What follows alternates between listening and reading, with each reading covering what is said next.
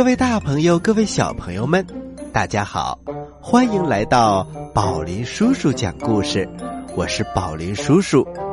今天呢，我们的节目要为大家带来两个精彩的故事。宝林叔叔，两个故事，嗯，都是什么故事呢？首先，我们为大家带来的是淘气的小男孩儿。哎。淘气的小男孩，嗯，难道小女孩就不淘气了吗？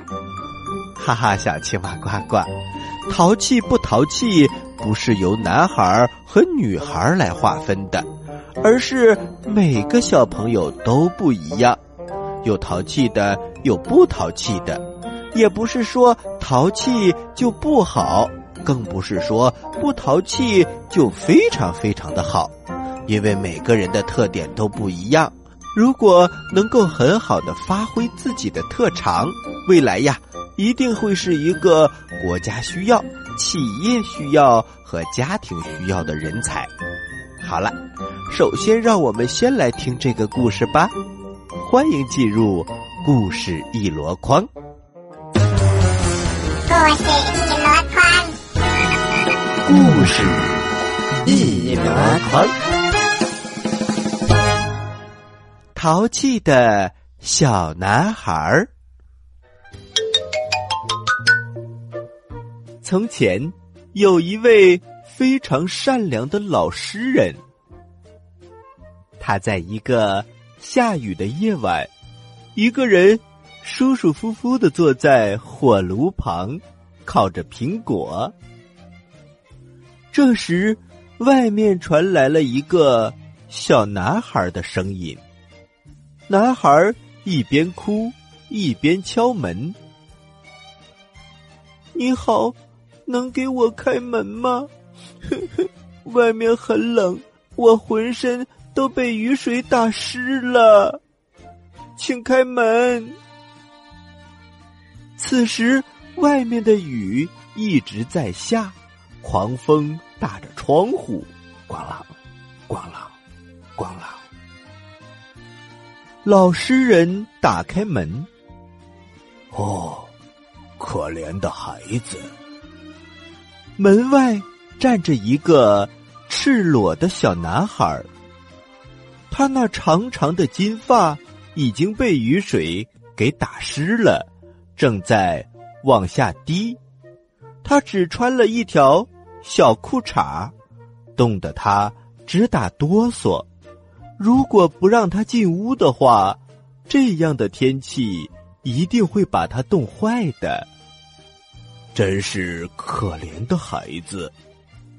来来来，快进屋，坐在火炉旁。我马上给你拿葡萄汁，还有苹果。快坐，快坐！老诗人把孩子拉进了屋。让他坐到了火炉旁边。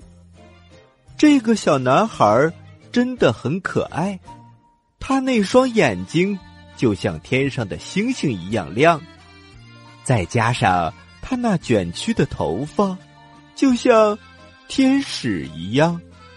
不过他还是一直打着哆嗦，脸色非常的苍白，手里面还拿着一张弓。老诗人坐在火炉旁的椅子上，把小男孩放在了膝盖上。就这样，小男孩很快就暖和了，恢复了体力。于是，他从膝盖上跳了下来，为老诗人跳起了优美的舞蹈。哦，真是一个活泼的孩子！你叫什么名字呀？老爷爷，我叫拉摩尔，你不认识我吗？雨停了，月亮出来了，我要射箭。老诗人看了看他的弓，孩子，可是你的弓好像坏了。小男孩沮丧的拿起了弓，是呀，是坏了，嗯，已经干了。嗯，它没坏，让我试试。于是他拿起弓箭，瞄准了老诗人，嗖的一下，箭一下子射进了老诗人的胸口。小男孩高兴地说：“看，它没坏。”说完就跑掉了。淘气的孩子用箭射中了给他温暖、关爱和食物的老实人。善良的老实人躺在地上，哭着说：“拉摩尔是个淘气的孩子，我要把这件事情告诉那些好孩子。拉摩尔会伤害他们的，他们应该永远都不和拉摩尔玩。”听过这件事情的所有的孩子。都很留意拉摩尔，但是拉摩尔还是骗了他们，因为他很有心计，他总能把箭射进他们的胸膛。他有时在戏院，有时在皇家花园，他甚至射中了自己的父母。人们都说，他是一个可恶的孩子，呃，千万不要惹他。永远也不要和他玩，因为他会伤害别人。他经常跟在别人的身后。在很久很久以前，他还射中了自己的奶奶。不过这件事已经过去了。他真是一个邪恶的拉摩尔。现在，孩子们，你们知道他了吧？知道这个淘气的小男孩了吧？那么，拉摩尔到底是一个什么样的人呢？他为什么会拿着弓箭射这个、射那个呢？原来他是一位天使，他所射中的每一个人都为他们今后的生活带来了好处。只是大家还不知道。好了，小朋友们，故事就先讲到这儿吧。我们休息一下，一会儿我们再来听故事吧。在遥远的地方，有个奇怪的星球上，住着一只可爱的小青蛙。个头不大，肚子大。眼睛不小，心眼儿小，嘴巴不甜，爱吃甜，有事儿不叫，没事儿叫。它的名字叫做呱呱。为了学习讲故事的本领，它不远万万万万万万万万里来到地球。现在，他是宝林叔叔的小助手。欢迎收听宝林叔叔讲故事，小青蛙呱呱在这里等着你哟。各位大朋友，各位小朋友们，欢迎回到宝林叔叔讲故事。讲完了淘气的小男孩，我们再来讲一个小男孩的故事。啊，当然，嗯，我们不能说他是一个小男孩。但是呢，他曾经真的是一个小男孩儿。宝林叔叔，我都听晕了。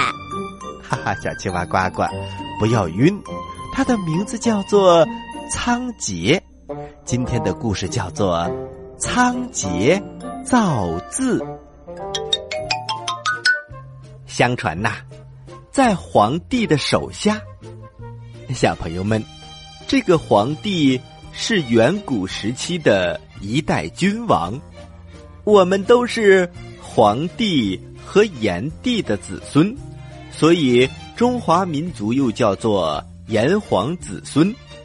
相传呢，就是在这位皇帝的手下，有一个管理钱粮和牲畜的官员，名字叫做仓颉。仓颉小时候被部落里的德高望重的长老曾经预言，以后一定能够成为一个流芳百世的大人物。小朋友们，宝林叔叔通过收音机打眼一看，我觉得你以后也会是一个大人物，你要加油哦。而仓颉也果然不负众望，他从小聪明好学，乐于请教他人，而且做起事来一丝不苟，又善于观察，善于思考，善于解决问题。长大了以后的仓颉，因为这些优点，得到了身边很多人的赞扬。这种赞扬之词传到了皇帝的耳朵里。皇帝也非常的赏识他，于是让仓颉做了大官儿，负责管理国家的粮食和牲畜，有点像现在的农业部部长哦。仓颉知道这件差事是国家赋予自己的神圣职责，同时他也深知管理粮食和牲畜实际上是在管理一个国家的根基。于是，仓颉静下心来，每日盘点，凭借自己超强的记忆力，他把粮食和牲畜的数量记得清清楚楚。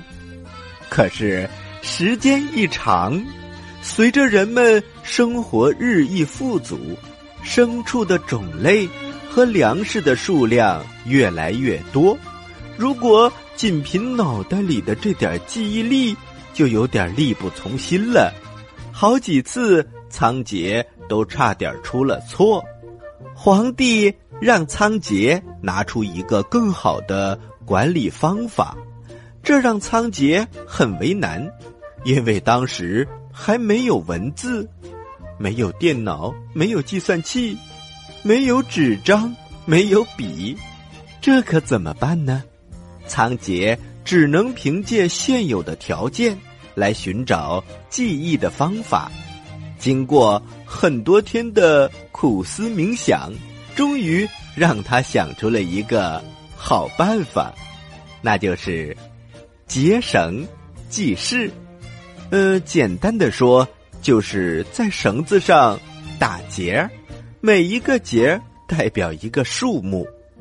他用。各种不同颜色的绳子，表示各种不同的牲畜、粮食，然后用绳子打成一定数量的结，来代表每种数目。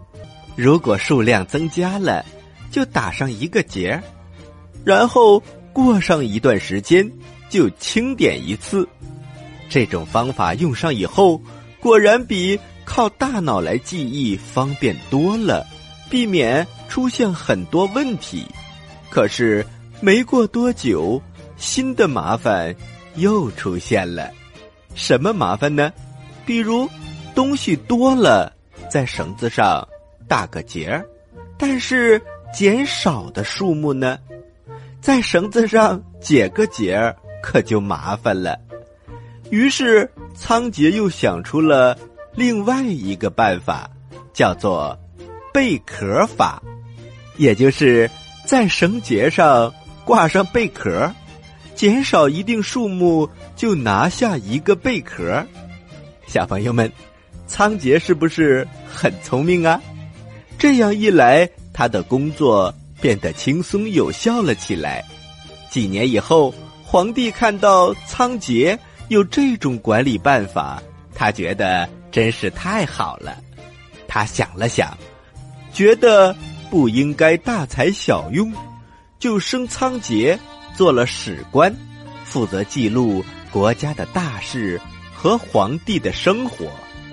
新工作又让仓颉遇到了新的挑战，记录国家大事和皇帝的起居生活，这些可是无法靠接绳能够办到的呀。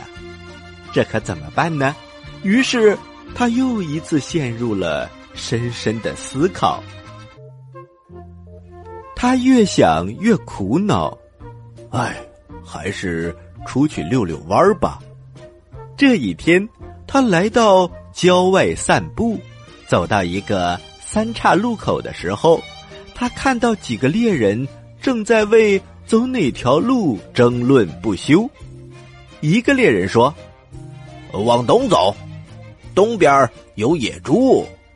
不对，不对，往北走，北边有麋鹿。”小朋友们，麋鹿是鹿的一种。以前呐，人们经常打麋鹿作为生活的食品。而另外一个猎人非要往西走，我们还是往西走。听说西边有难得一见的老虎，得赶紧去打。仓颉听了，非常的奇怪，他心想。这些猎人凭借什么来判断和支持自己的观点呢？于是他上前询问：“呃，各位，请问你们是如何判断你们的方向和猎物的呢？”要往东走的猎人非常的热情：“呃，这位先生，你请看，在东边的路上，我发现了野猪的脚印。”那不就是那边有野猪出没吗？要往北走的猎人也同样说了话。哎，在北边的路上，我发现了麋鹿的脚印，说明麋鹿经常在这里出没。要往西走的猎人也一样。西边，西边的路上可是发现了好东西，我确信那是。老虎的脚印。仓颉听完他们的话，他一下子就明白，原来他们是靠地上野兽的脚印来判断自己要去的方向。他一下子有了主意。既然脚印可以代表不同的野兽，那么有些符号也可以代表不同的东西呀。于是。他欣喜若狂的跑回家，把野兽的脚印全都画了一遍。可是新问题又出来了：画完的脚印放在哪里呢？如果画在地上，一场大雨过后就没了，就被洗刷刷的干干净净；如果画在木头上，木头早晚会变质。有腐烂的一天。如果画在石头上，嗯，石头倒是不会腐烂。可是人们该怎么携带呢？比如石头上写着“毛毛狗”和“宝林叔叔”，可是这个大石头足足有一个房子那么大，难道我们要背着它吗？就这样，一个问题一个问题接踵而来。仓颉觉得头疼极了，于是他放下这些问题，出来呼吸一下新鲜空气。小朋友们，我们在想问题的时候，也可以按照仓颉的办法来执行，也就是这个问题我们总是也想不通。别着急，休息一下，可以出去转转，溜达溜达。找好朋友们聊聊天儿，没准儿灵机一动，问题就解决了。仓颉走到了小河边，他发现了一只大乌龟正浮在水面上。他蹲下来，安静的看着这只大乌龟。看着看着，他乐了。哦，乌龟，龟壳。他灵机一动。为什么不把画刻在龟壳上呢？这样既不会轻易的腐烂，也方便携带。哎呦，这真是一个好办法！于是他马上把这个方法汇报给了皇帝，皇帝也很高兴，让他把这件事情进行到底。于是仓颉整天在家里钻研。